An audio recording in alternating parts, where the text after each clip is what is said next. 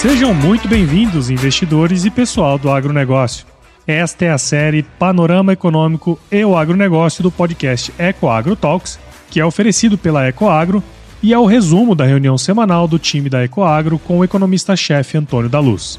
Na reunião de guidance, o time se prepara para os desafios da semana que começa, através de trocas de informações macroeconômicas e setoriais, de modo que todos estejam muito bem informados para entregar os melhores resultados tanto para o agronegócio como para os investidores, pois não tem elo mais forte entre o agronegócio e o mercado de capitais do que a Ecoagro.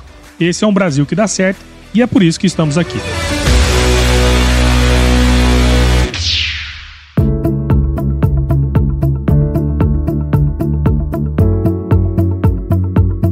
Olá, investidores! Olá, pessoal do agronegócio! Que bom, que bom tê-los de volta aqui no, na nossa reunião semanal de guidance, onde trazemos as principais informações que você, investidor ou operador do agronegócio, precisa ter em conta para tomar os melhores, as melhores decisões e fazer os melhores negócios.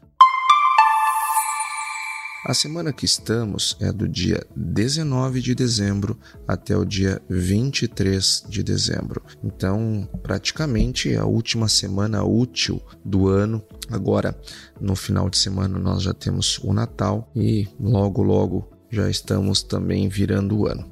Agora, as preocupações, embora a maioria de nós pare nesse período para curtir as festas com a família, o mundo não para e as preocupações também não diminuem. Nós temos, por exemplo, e isso eu quero discutir com você hoje, é talvez o nosso principal assunto, a ata do Copom. O Comitê de Política Econômica ele divulgou sua ata após ter mantido os juros em 13,75. E, bom, a leitura de toda a ata é importante, não há dúvida, mas eu quero trazer aqui para vocês, é, de maneira resumida, os pontos que são, na minha opinião, uh, aqui os mais relevantes. E, o, e os itens 19 e 20 da ata merecem ser vistos com muita atenção, porque o Copom dá aqui uma dica uma pista dos seus próximos passos e das suas intenções. Antes de trazer aqui os, os trechos, eu queria lembrá-los que estávamos com uma uh, Selic comprada, comprada para começar a cair ali no segundo trimestre de 2023, na pior das hipóteses, no terceiro trimestre de 2023, eh, a tendência das da taxa de juros era iniciar um ciclo de queda mais robusto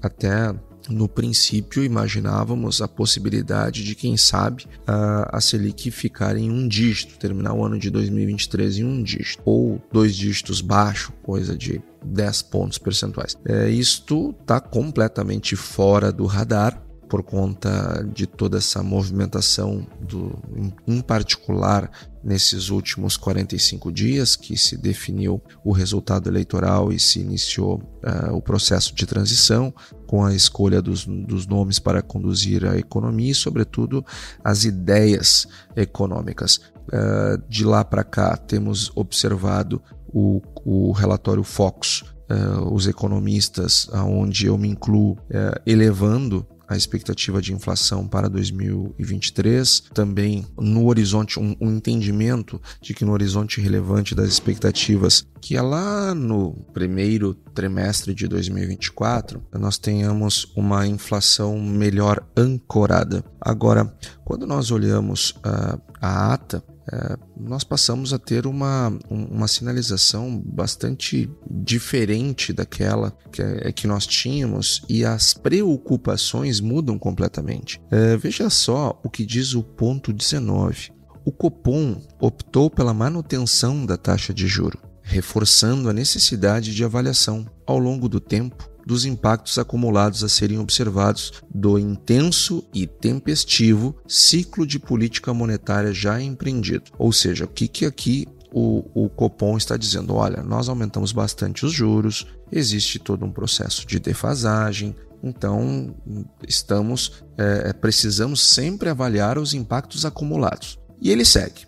Assim, o comitê avaliou que, diante dos dados divulgados, projeções expectativas de inflação, balanço de riscos e defasagens dos efeitos da política monetária, já em território significativamente contracionista, era apropriado manter a taxa de juros nos patamares de 13,75 ao ano. Perfeito, perfeito, perfeito. Concordo plenamente com a decisão e com os motivos que levaram à decisão. Tem que ter uma avaliação mais uh, enfim, mais abrangente, afinal de contas existe uh, toda, toda uma defasagem dos efeitos da política monetária. Uh, nós já estamos num território bastante contracionista e nós estamos vendo uma desinflação, ou seja, a queda, uh, há uma queda da inflação acumulada em 12 meses. Não é que estejamos tendo deflação, estou dizendo que nós estamos tendo desinflação, ou seja, a inflação acumulada em 12 meses está cada mês menor do que estava no acumulado no mês anterior. E eles seguem. O comitê reforçou que é necessário manter a vigilância. Opa! Avaliando se a estratégia de manutenção da taxa básica de juros por um período suficientemente prolongado será capaz de assegurar a convergência da inflação. Ou seja, o que, que eles estão dizendo aqui? Olha, nós acreditamos que 13,75 é ok, é suficiente. Porém, nós vamos manter a vigilância. Se necessário for, reavaliar o período que vamos ficar com 13,75, ou seja, aquela encomenda que o mercado tem ou tinha de começar a cair os juros no primeiro trimestre, olha, nós não estamos mais preocupados com, com o prolongamento do tempo. Se nós tivermos que ficar com 13,75 por mais tempo,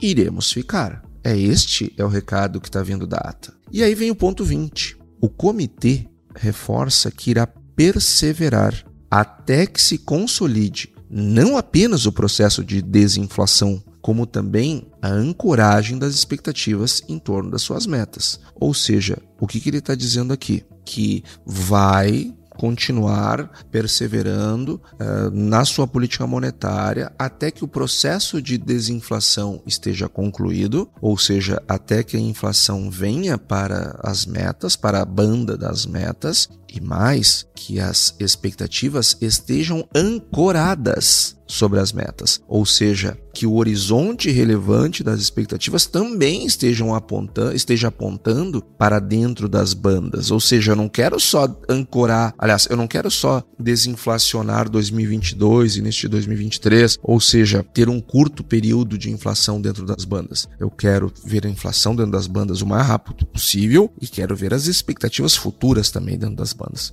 E eles seguem. O comitê, e olha só, preste atenção nessa afirmação do Copom. O comitê enfatiza que não hesitará, não hesitará em retomar o ciclo de ajuste, caso o processo de desinflação não transcorra como o esperado. Então vejam só o que o comitê está dizendo, que se o ciclo de desinflação o processo de desinflação, por alguma razão, ele não acontecer, ele for interrompido, se nós não enxergarmos ah, uma ancoragem das expectativas no horizonte relevante, eles não hesitarão em retomar o ciclo de ajuste. Ou seja, pessoal, está aqui na ata do Copom. Está na ata do Copom dizendo: poxa vida, se nós não tivermos o, o, ajuste como pretendemos, se tiver que subir a taxa Selic, vai subir a taxa Selic.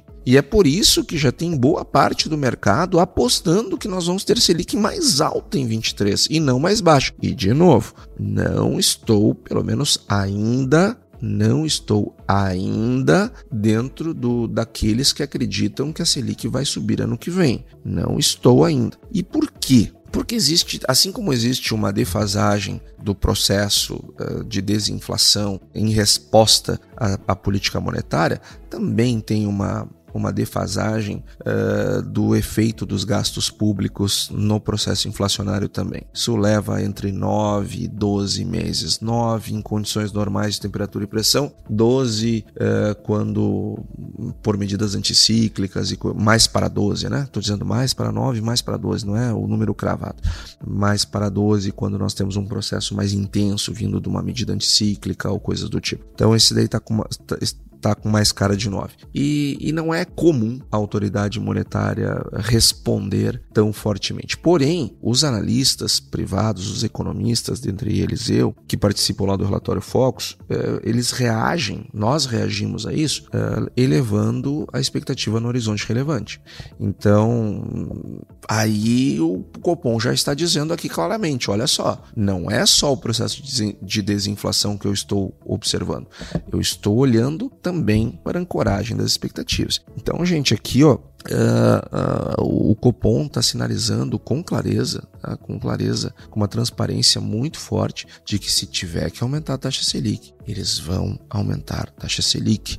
E se tiver que aumentar a taxa Selic, tem que se aumentar a taxa Selic. E se nós não quisermos aumentar a taxa Selic, basta fazer boas políticas econômicas. Basta o fiscal ajudar no processo de desinflação.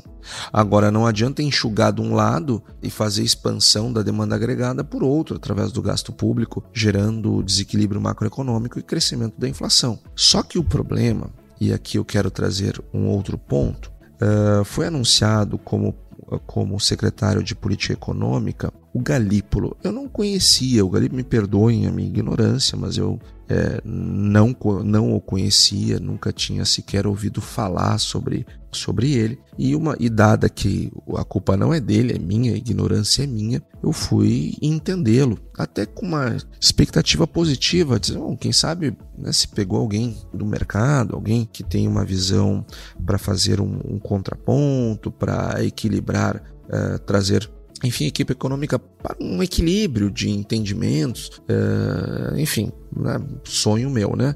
Fui olhar lá o histórico do futuro secretário de Política Econômica e tem lá uma declaração dele no tempo da pandemia que ele afirmou quando o governo precisava gastar e como e quando havia toda uma, uma necessidade, enfim, de medidas anticíclicas. Mas nós sabemos que as medidas anticíclicas em crise elas são necessárias, porém ela tem efeitos colaterais, dentre eles a inflação. Isso nós sabemos pelo menos desde o imperador Diocleciano 300 anos depois de Cristo, imperador de Roma, cuja história é bem interessante. É, fica aqui a dica de leitura sobre esse sobre esse imperador que era vaidoso vaidoso cunhava a moeda com o seu rosto e, e multiplicava a, a, quantidade de moeda em circulação para que seu rosto circulasse mais, e aí ele gerou inflação e aí a sua moeda começou a valer menos é, do que outras e ele ficou muito incomodado com aquilo e ele combateu a inflação né, com força, começou a matar pessoas, enfim, achando que havia uma,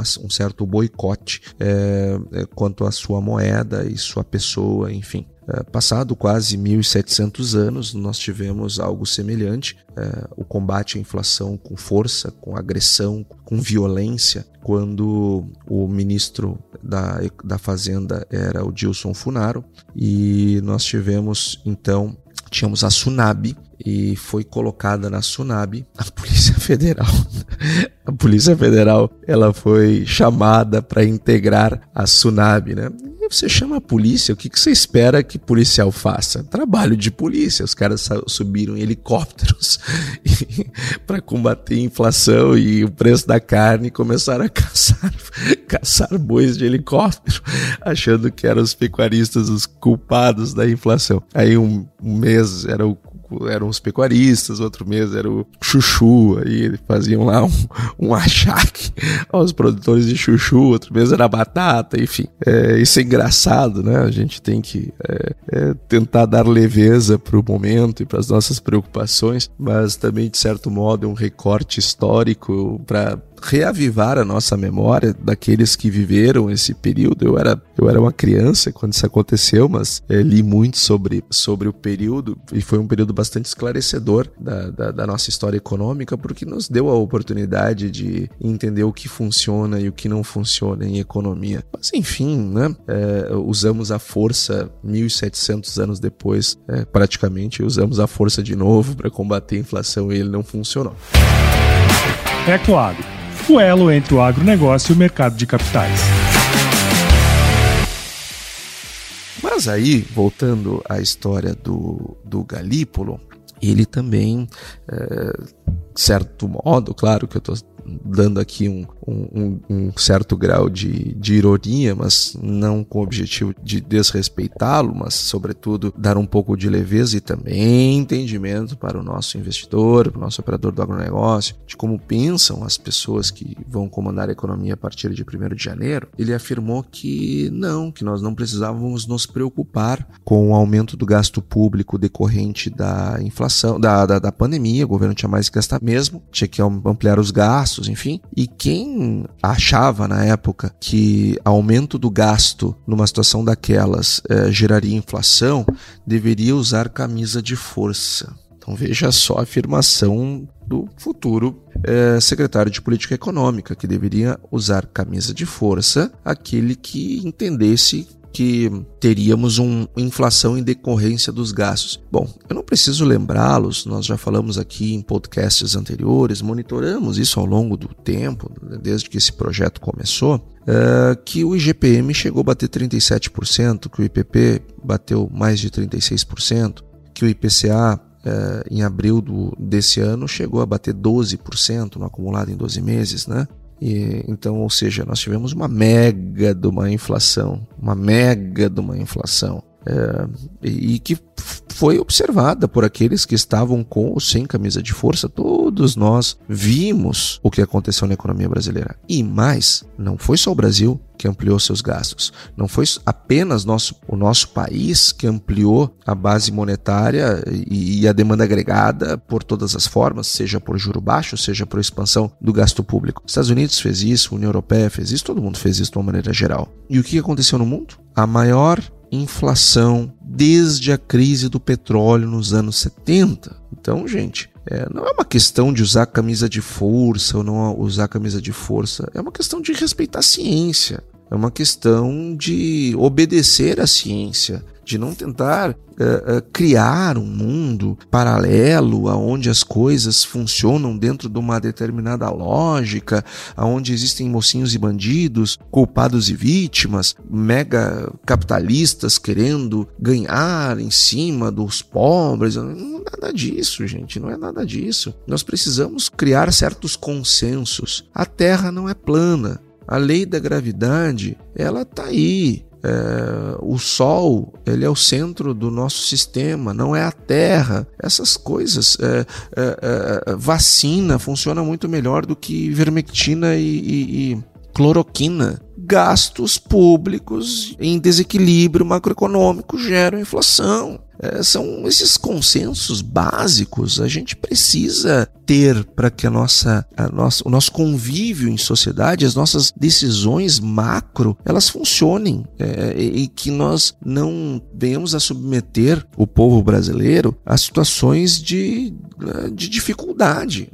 O que é básico é básico, isso é básico. É, é, todos esses pontos que eu elenquei são básicos, a ciência já prova isso há bastante tempo, nós temos evidências aos montes. Então nós precisamos é, é, ter um pouquinho é, é, de, de, de, consciência sobre o, o, momento que nós vivemos e, e, e, sobre a responsabilidade que temos com o futuro do nosso país, das próximas gerações e assim por diante. Então, apresentei aqui um, um pouco da biografia do, do, do, novo secretário, também ele tem livros publicados em parceria com Luiz Gonzaga Beluso. Luiz Gonzaga Beluso, que enfim é um talvez o, o, o maior representante da nova matriz econômica, é, intelectualmente falando, que trouxe a, o maior, a maior depressão econômica do que o, que o Brasil já viveu. Pois ele, enfim, tem livros publicados com o Luiz Gonzaga Beluso em parceria.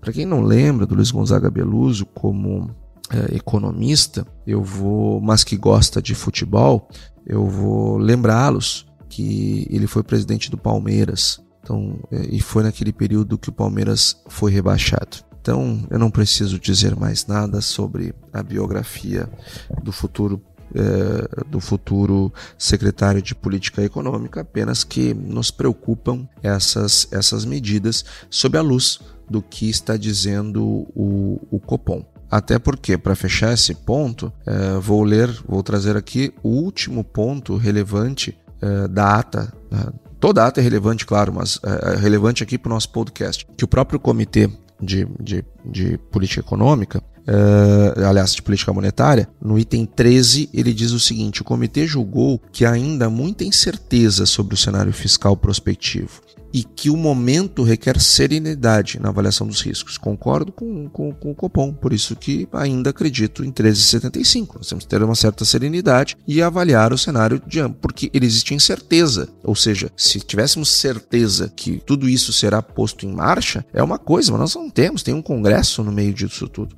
E eles seguem. O comitê reforça que seguirá acompanhando os desenvolvimentos futuros da política fiscal e seus potenciais impactos sobre a dinâmica da inflação prospectiva. Item 14, eles vão além. O comitê ressalta em seus cenários para a inflação permanecem fatores de risco em ambas as direções. Entre os riscos de alta risco de alta para o cenário inflacionário e as expectativas de inflação, destacam-se 1. Um, uma maior persistência das pressões inflacionárias globais. Verdade, continuamos com uma inflação muito forte nos Estados Unidos, ainda que desinflacionando, e muito forte também na Europa, que deu o primeiro sinal de desinflação, mas precisamos mais uma confirmação para achar que isto é, é foi uma, é, é, um processo de desinflação mesmo ou, ou foi só um ruído. Então, esse ponto e o, ponto número dois, a elevada incerteza sobre o futuro do arcabouço fiscal do país e estímulos fiscais adicionais que impliquem em sustentação da demanda agregada, parcialmente incorporado nas expectativas de inflação e nos preços dos ativos. E também eles trazem a questão do hiato do produto, enfim, é, como baixista, eles apresentam uma queda no preço das commodities, dentre elas o petróleo, como uma, uma, uma força para baixo, mas estão deixando muito claro aqui, muito claro, ou seja, o que pode puxar para cima a, a inflação e as expectativas sobre a inflação no horizonte relevante é o arcabouço fiscal, é o futuro do arcabouço fiscal, são os estímulos fiscais, ou seja, se houver se houver um aumento do gasto público, uma, uh, uh, houver, uh, houverem estímulos que impliquem sustentação da demanda agregada, eles vão, nós vamos ter novas rodadas inflacionárias eles vão subir juro. No fim do dia, o que está sendo dito aqui é o seguinte: olha, pessoal, temos muita incerteza ainda sobre o arcabouço fiscal, mas se for isso que está sendo dito aí, uh, vai gerar inflação e eu vou ter que subir juro. E se subir juro, uh, já, já sabem o motivo: é o aumento da expansão fiscal que está gerando inflação, ponto. E aí, isso tem que trazer uma reflexão do seguinte: poxa vida, por que, que nós vamos uh, ser submetidos a um processo inflacionário por um aumento de um gasto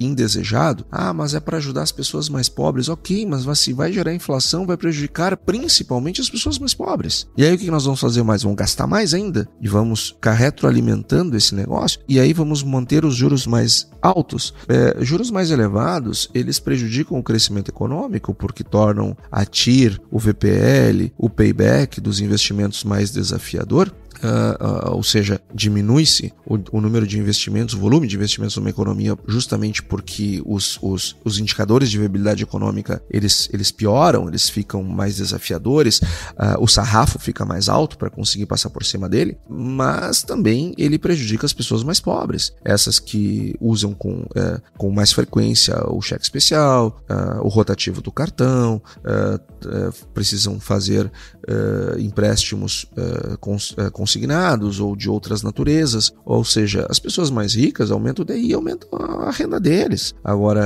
os mais pobres são prejudicados. Então, essa política fiscal expansionista para ajudar os mais pobres, no nosso, no nosso entendimento, vai prejudicar mais justamente eh, as pessoas mais pobres. E agora eu, eu quero ir uh, dar uma passada aqui no cenário uh, internacional, que, uh, que também uh, nós tivemos alguns pontos bastante importantes para a nossa, nossa reunião de guidance. uma delas é a produção industrial da China, tá? que caiu de novo. isso me está me preocupando. Terceiro mês consecutivo que a produção industrial chinesa cai no acumulado. Tá? No resultado anual, existia uma projeção Uh, uh, não é que não é que caiu para patamares negativos. O, o, o, tamanho do crescimento que caiu. A, o, o, anterior tinha sido 5 pontos percentuais o crescimento, uh, a, a, projeção era 3,6 e veio 2,2. Então, nós estamos, pelo terceiro mês consecutivo, tendo queda no crescimento uh, uh, da produção industrial chinesa, o que vai adiando o crescimento econômico uh, deles, o que para nós é muito importante, porque lembrando que eles são os principais compradores das nossas commodities agropecuárias, sobretudo, e o crescimento chinês ele termina sendo transformado em maiores exportações nossas, então isso nos traz uma certa preocupação. O Banco Central Europeu ele também é, aumentou os juros e a Christine Lagarde fez um, um, um pronunciamento no sentido de que é, deve ser é, mantida a, a, a, preocupação com a inflação e com o horizonte relevante das expectativas que o BCE precisa, é, enfim, é, os banqueiros centrais, de uma maneira geral, precisam trabalhar no sentido de baixar os CPIs, é, de enfrentar as incertezas e, sobretudo, promover uma política monetária que ancore as expectativas. Ou seja, também a mesma preocupação do Copom aqui é a preocupação que está tendo o BCE lá. Então vejam que é, quem segue a ciência, segue o mundo inteiro está olhando para, para isso e, e, e trabalhando de maneira coordenada, não pelo interesse da coordenação, mas porque é assim que tem que ser feito mesmo. Uma boa notícia dos índices de preços ao consumidor lá nos Estados Unidos, o CPI, que a, o dado de novembro tinha uma projeção de 0,3 veio 0,1, então isso vem trazendo uma, uma desinflação uh, nos Estados Unidos uh, bem interessante, bem robusta, o que nos traz uma, um certo alívio. O, o, os Estados Unidos que está, uh, está indo para o terceiro mês de desinflação, o que já nos traz, e também diante da reunião do Fed e dos discursos posteriores, nos traz uma perspectiva de novos dois aumentos de 0,25 e a fatura do aumento está fechada. Então, hoje nos parece bastante claro claro que o movimento será esse, diante dos, dos bons resultados de inflação que estão vindo é, lá é, nos Estados Unidos. Falando agora, é, para concluirmos um pouquinho do agronegócio, nós começamos a ter algumas preocupações mais importantes com a safra da Argentina, o que tem dado uma certa sustentação para preços de soja e de milho, uh, sobretudo no mercado global. A Argentina que está com um processo de estiagem bastante significativo. Uh, uma ponta dessa estiagem está pegando também o sul do Brasil, Rio Grande do Sul, Santa Catarina e Paraná, o que já tem trazido perdas para a produção de milho, milho primeira safra. Uh, são perdas ainda que precisam ser medidas, ok, nós sabemos que temos perdas, mas o tamanho delas ainda é incerto porque nós, eh, enfim, estamos tendo chuvas. Elas não estão sendo regulares, mas elas estão acontecendo. Essa semana que estamos uh, da nossa reunião de guidance, uh, está chovendo nesses estados. Então, mas de forma esparsa e que será espetacular para a soja, para o milho já pegando o milho numa situação muito delicada e a Stonex já está trabalhando com uma perda de 16% na produção de milho no Rio Grande do Sul. Lembrando que a produção de milho no Rio Grande do Sul é muito pequena, perto da produção brasileira é, e perto dos, das demais produções do estado, sobretudo a soja. E a soja, a parte crítica é janeiro, né? Então, é, segunda quinzena de dezembro e, e, e, ao longo de janeiro é que se define o tamanho da safra. Então, é, é, está chovendo, não como deveria, não como gostaríamos, mas está. Então, ainda não temos uma preocupação tão grande com o impacto disso uh, no número final da, da safra. Mas igual traz uma preocupação. A queda na taxa de câmbio também trouxe um aumento para Chicago, nosso real, aliás, a taxa de câmbio mais fraca no Brasil, ela traz um, um ajuste para cima uh, em Chicago, o preço lá em Chicago está bastante firme, bastante bom. Uh, est estamos também vendo uma leve recuperação do preço do petróleo, que trouxe um certo alívio para os preços, uh, uh, ou, ou, melhor, as expectativas para os preços de etanol uh, e, e, também de soja. O óleo de soja ele, ele teve quedas significativas nessas últimas semanas por conta da queda do preço do petróleo, porque o, o, quando o petróleo cai, a, a adição de biocombustíveis ela fica mais cara. Então o preço do óleo de soja termina ajustando um pouco. De certo modo, isso também acontece com o milho, porque produzimos etanol de milho, não só no Brasil, mas principalmente nos Estados Unidos. O preço do petróleo ele influencia, é, é, de certo modo, o preço também das commodities agropecuárias. Então nós tivemos um, um aumento Uh, o café sofrendo, o café segue sofrendo com, com preços uh, baixos. Nós estamos com os níveis de preços iguais aos de agosto de 2021, então o café uh, sofrendo um pouquinho. Ainda são preços que, que historicamente são remuneratórios, enfim, vamos, vamos acompanhar o que está acontecendo dentro do setor, botar uma lupa maior. Agora, ressaltamos aqui que as quedas nos preços foram bastante significativas e que está nos trazendo um pouquinho de preocupação. Então, pessoal, esse foi a nossa reunião de guidance dessa semana. Eu espero que vocês tenham gostado e se gostaram, nos ajudem a, a aumentar a nossa comunidade, que está crescendo bastante. Compartilhe esse, esse podcast com outras pessoas, com seus amigos, para que nós possamos, possamos continuar, eh, de certo modo, ajudando nas reflexões eh, de mais pessoas. Afinal de contas, aqui meia horinha toda semana com um resumo bem completo do cenário. Se, se seu amigo merece, sua amiga merece. Um grande abraço, até a semana que vem. E aí, você gostou desse podcast? Se gostou, considere compartilhar este episódio com alguma pessoa que irá se beneficiar deste conteúdo e nos ajude a alcançar mais pessoas. O roteiro e apresentação deste episódio foi do economista-chefe da Ecoagro, Antônio da Luz, a produção do Paulo Ozaki e a edição do Sr. A. Saiba mais sobre a Ecoagro em www.ecoagro.agr.br. Ecoagro, o elo entre o agronegócio e o mercado de capitais.